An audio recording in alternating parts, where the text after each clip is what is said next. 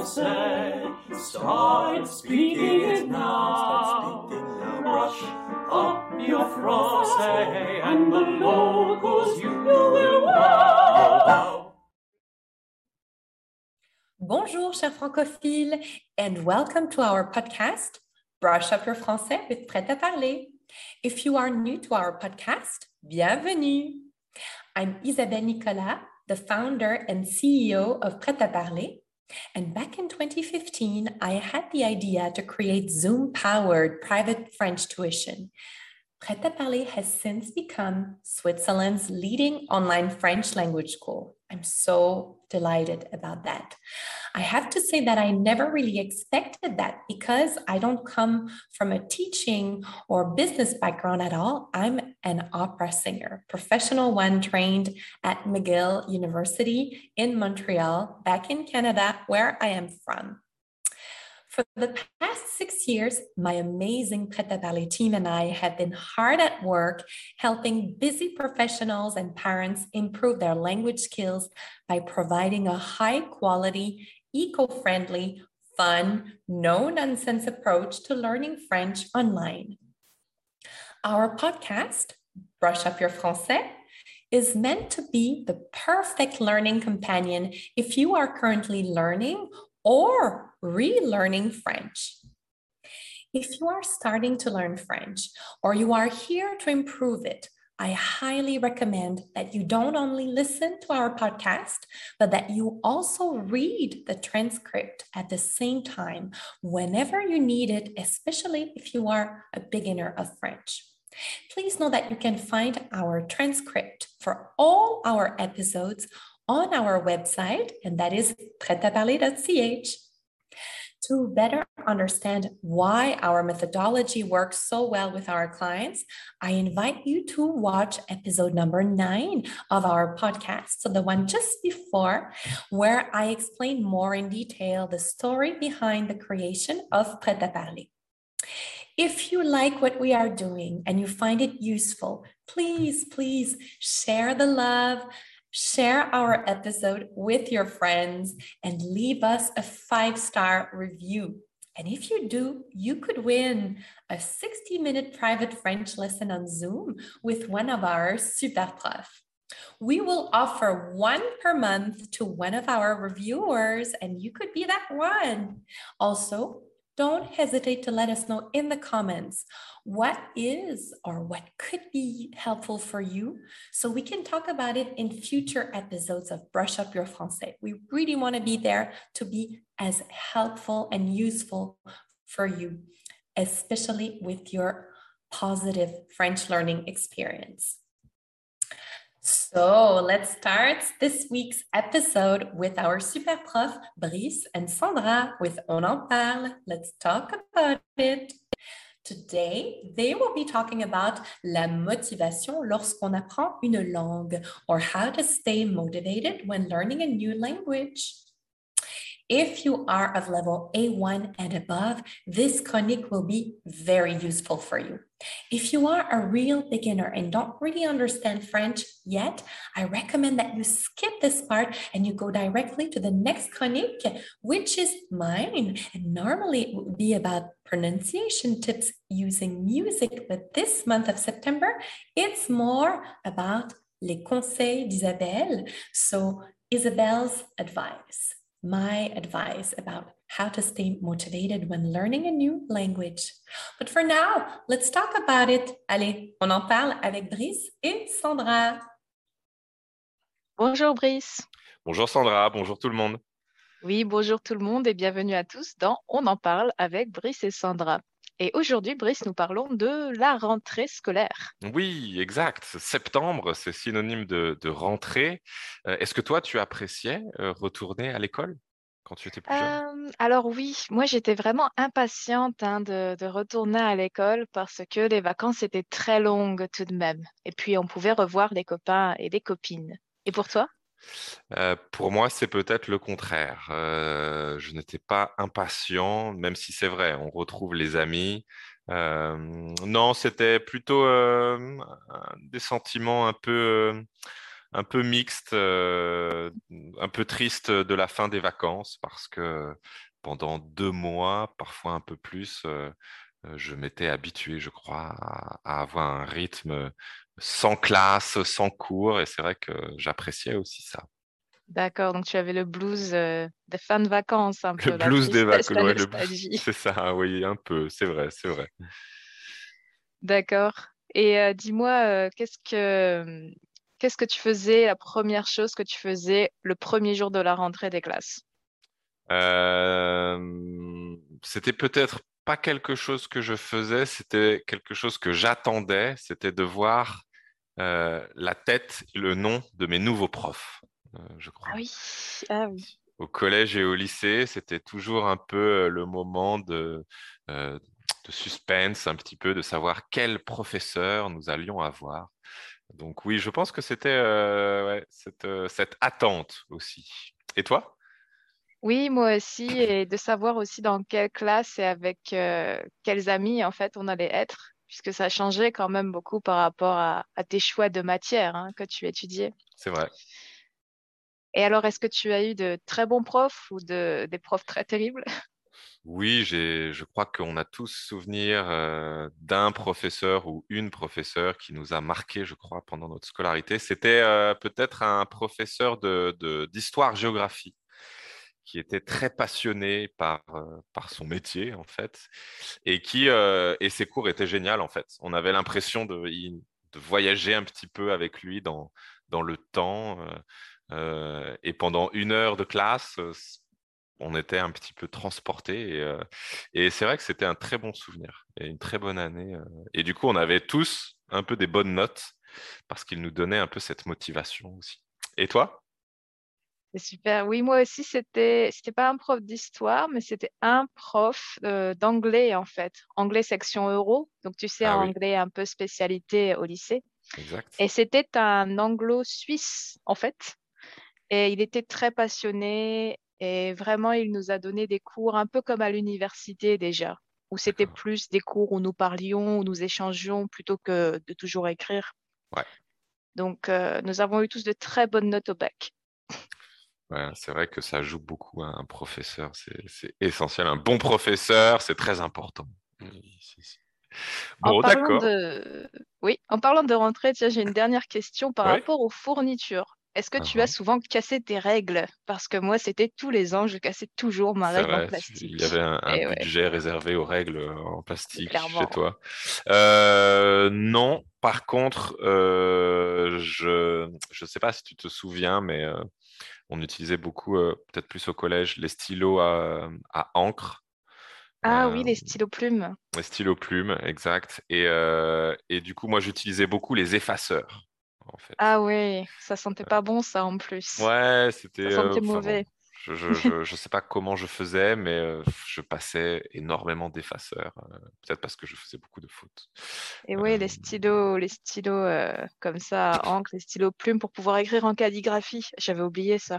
Ouais, c'était dans les petites classes du, du collège. Hein. C'était en sixième, cinquième, où, où, je crois on avait un peu l'obligation d'utiliser le stylo plume. Oui. Donc non, moi c'était l'effaceur, le stylo spécial qui permettait d'effacer l'encre et de réécrire. De réécrire par-dessus. C'était pas très joli, mais bon. Non, c'est vrai que c'était très moche. Euh, mais, bon. Bien, bon, merci à toi Sandra. Merci Brice. Et puis à très bientôt pour notre prochain podcast. On vous laisse continuer avec Isabelle. Merci beaucoup Brice et Sandra. So today I'm not going to sing. Normally, I would be doing the French language is alive with the sounds of music. Ah. But this week, I want to talk to you about motivation. So, in the month of September, during the course of the month of September, I will not be focusing on French songs. I will be sharing with you my tips and advice on how to learn French. So, how to learn a new language. And this is based on my own experience. I'm a native French speaker from Canada, from Montreal. My parents are uh, from France and Belgium. I'm living in French speaking Switzerland, but I also learned English and I became bilingual by um, going to university in English at McGill in Montreal, and also just by improving it with the people and the friends and just the great colleagues that I met throughout the course of my career as an opera singer. I also had to learn Italian, and then I learned Spanish, and I learned German. So I've been learning several um, foreign languages uh, in the past 10 plus years. And this is why I feel, in my humble opinion, that I can share with you my tips and my advice on how to improve, uh, how to make the experience of learning a new language a bit easier. So, this week, let's talk about motivation. How do we keep our motivation when we learn a new language? It's hard because we always start, you know, with a lot of motivation. And then it kind of decreases, or we stagnate, or we um, move backwards instead of going forward. That's normal. And to answer that question about motivation, how do we keep it? I would like to share with you a little real story. So, a real um, a story from my own background. That's my personal experience. Uh, as I said, I learned German and Italian when I was studying at university, but it was only theoretical. So we didn't really put everything that we learned into practice. We only learned the grammar tenses, the conjugations, the vocabulary, some dialogues, but we never had the chance to speak German. Um, so it really was when I went into the country. So I spent some time in Italy and in Germany. That's really when I was able to put everything I had learned into practice. So, for example, I spent a whole summer in Firenze, so in Florence, in Italy. And this is where I got the chance to practice my Italian. It was amazing. I will always remember that summer very, very dearly. It was in 2008. And we were studying at the Dante Alighieri Institute in Florence. And I didn't really speak Italian before. In fact, I had never learned Italian. I had learned Spanish before and I spoke French. So I thought, okay, Italian shouldn't be that hard. But before going there, I had no idea how to order a coffee or just to talk to the taxi driver. So I landed there, did my best to be understood. And in that time, there was no Google Translate. I don't even think I had a smartphone at that time. Um, so I just had to survive. I learned really the basic Italian, and for the rest, I just tried my best. Um, I just want put myself out there and use whatever I had learned and whatever I learned every day. And I asked around, you know, am I saying the right thing? What is the right word? I had a mini dictionary in my purse, which I carried with me. So it was another another time completely uh, another learning period even we didn't have babbel we didn't have duolingo so this is what I did. And then I learned German at the Goethe Institute in Montreal. And there, um, I did maybe a year, I think it was a year of German before I moved to Germany. My goal after my master's degree was to find a job in Europe. And I, since I understood and spoke English and French and Italian, I thought, okay, I need to improve my German. So the idea was to find a place, live somewhere in Germany. And I landed in Munich and I lived there for almost four years. Ah, the first year was really difficult for me because it was a huge cultural clash. It was so different from my Canadian roots, uh, my European roots, even because I'm from a French, Franco Belgian uh, culture. It was completely different, and the language was so far away from what I knew. Um, it was a big change and a big adaptation for me. Everything I had learned on a theor- theoretical basis disappeared from my head as soon as I tried to speak German. I had a big blockage. I was blocked with this language, and I was afraid of making mistakes, and I was afraid of being laughed at. Um, let's say that the Germans in Bavaria were not super encouraging, like Canadians might be. And so it was a real blockage for me. But luckily, I had really nice friends and I found a really nice teacher, and things got better and better. I soon realized that without fluency uh, in the language, my life, and above all, my integration in Germany would be and could only be superficial. So, what motivated me to persevere and not give up on learning and speaking German or even staying in the country? I decided to set myself some goals. So, here's what I did. The first three months, I gave myself three months to master the basic language of German um, in order to use it in my daily life. So that meant I had to be able to communicate at the bakery, at the supermarket, in the metro, at the doctor's office, at the post office, communication like letters and emails. I tried to do my best to survive for the first three months. Then, for the next uh, three months, so after six months of being in the country, I decided that I would have to be able to talk more confidently about anything and everything, basic stuff of everyday life with my German friends and my German colleagues. And the ultimate goal after six months was to be able to make some little jokes. So I could, my real personality could shine through a bit more. Uh, because you all know how it is. At the beginning, we feel like children. We really feel vulnerable and we feel out of our depth completely and we feel just um, not ourselves. And that's hard. I i i'm fully with you on that.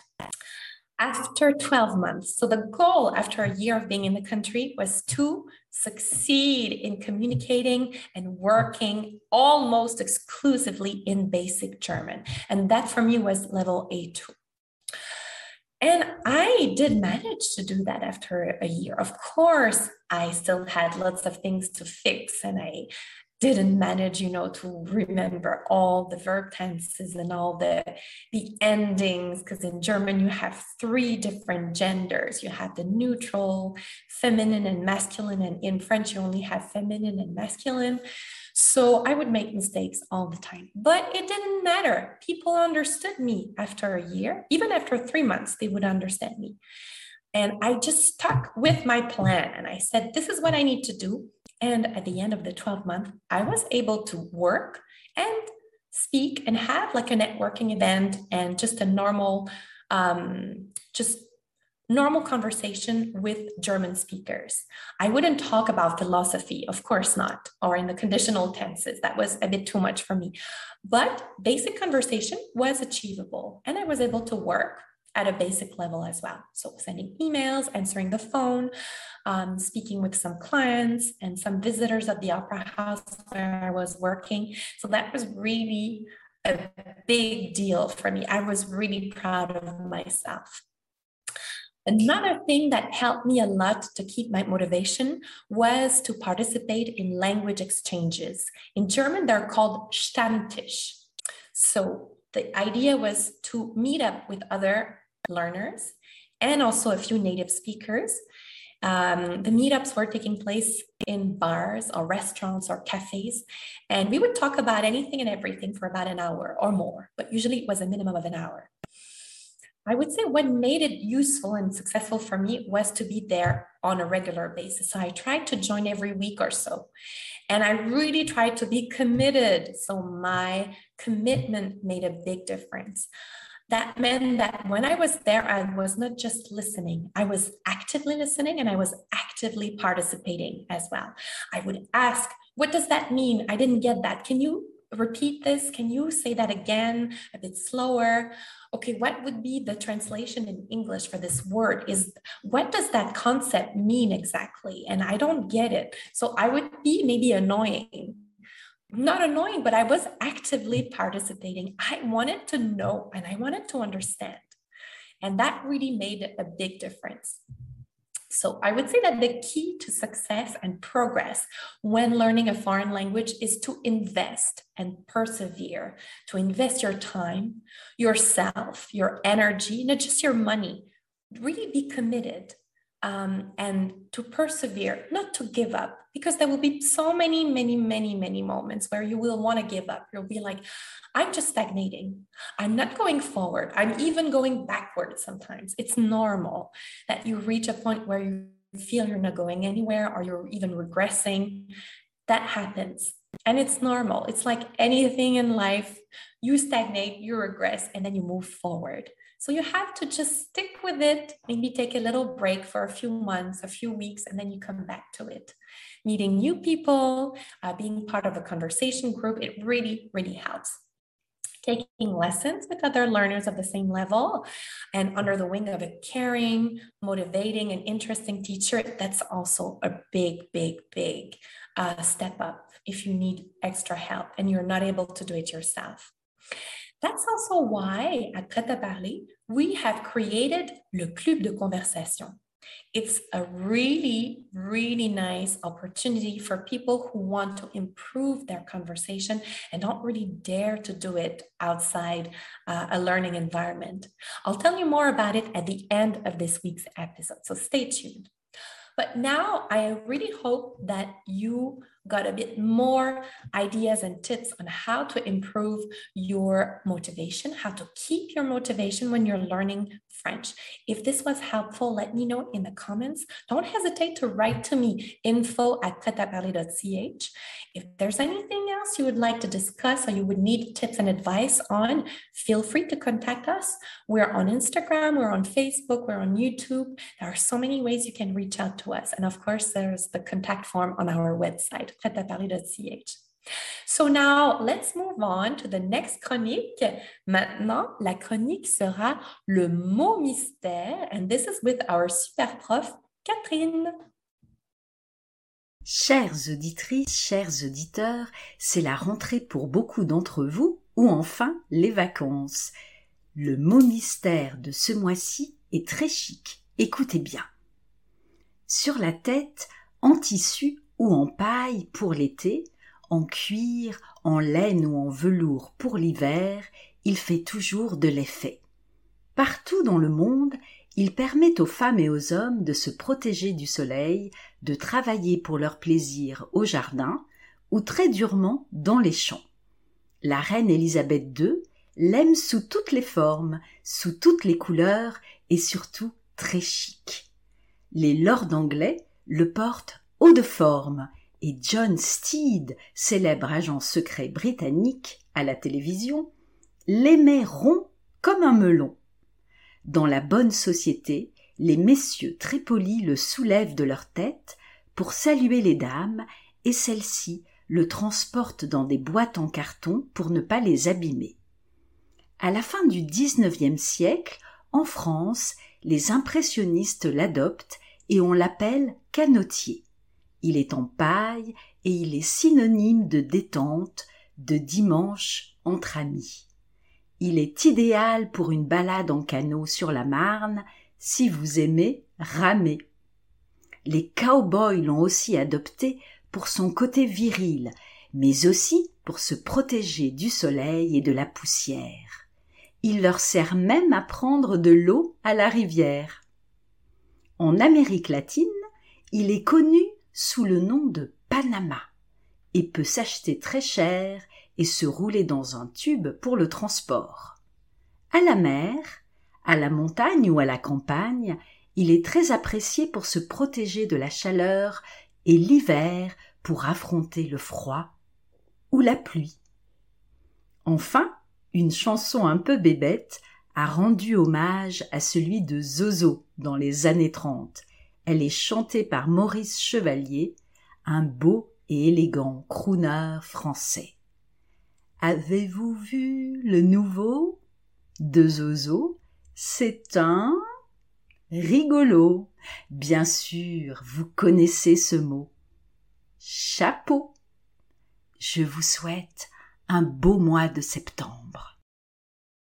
Merci beaucoup, Catherine.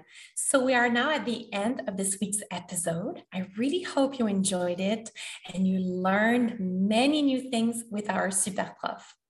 Brice, Sandra, Catherine, and myself, we will be back next week with a new episode of Brush Up Your Français with Prêt à Parler. In the meantime, make sure to visit our website and subscribe to our freebies such as our French Survival Guide. Merci beaucoup et à la semaine prochaine. Au revoir.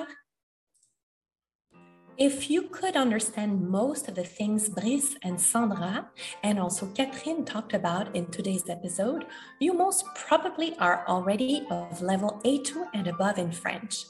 That also means that you would be eligible to join our Club de Conversation, which is exclusively reserved for French learners of level A2 and above. Congratulations! Félicitations!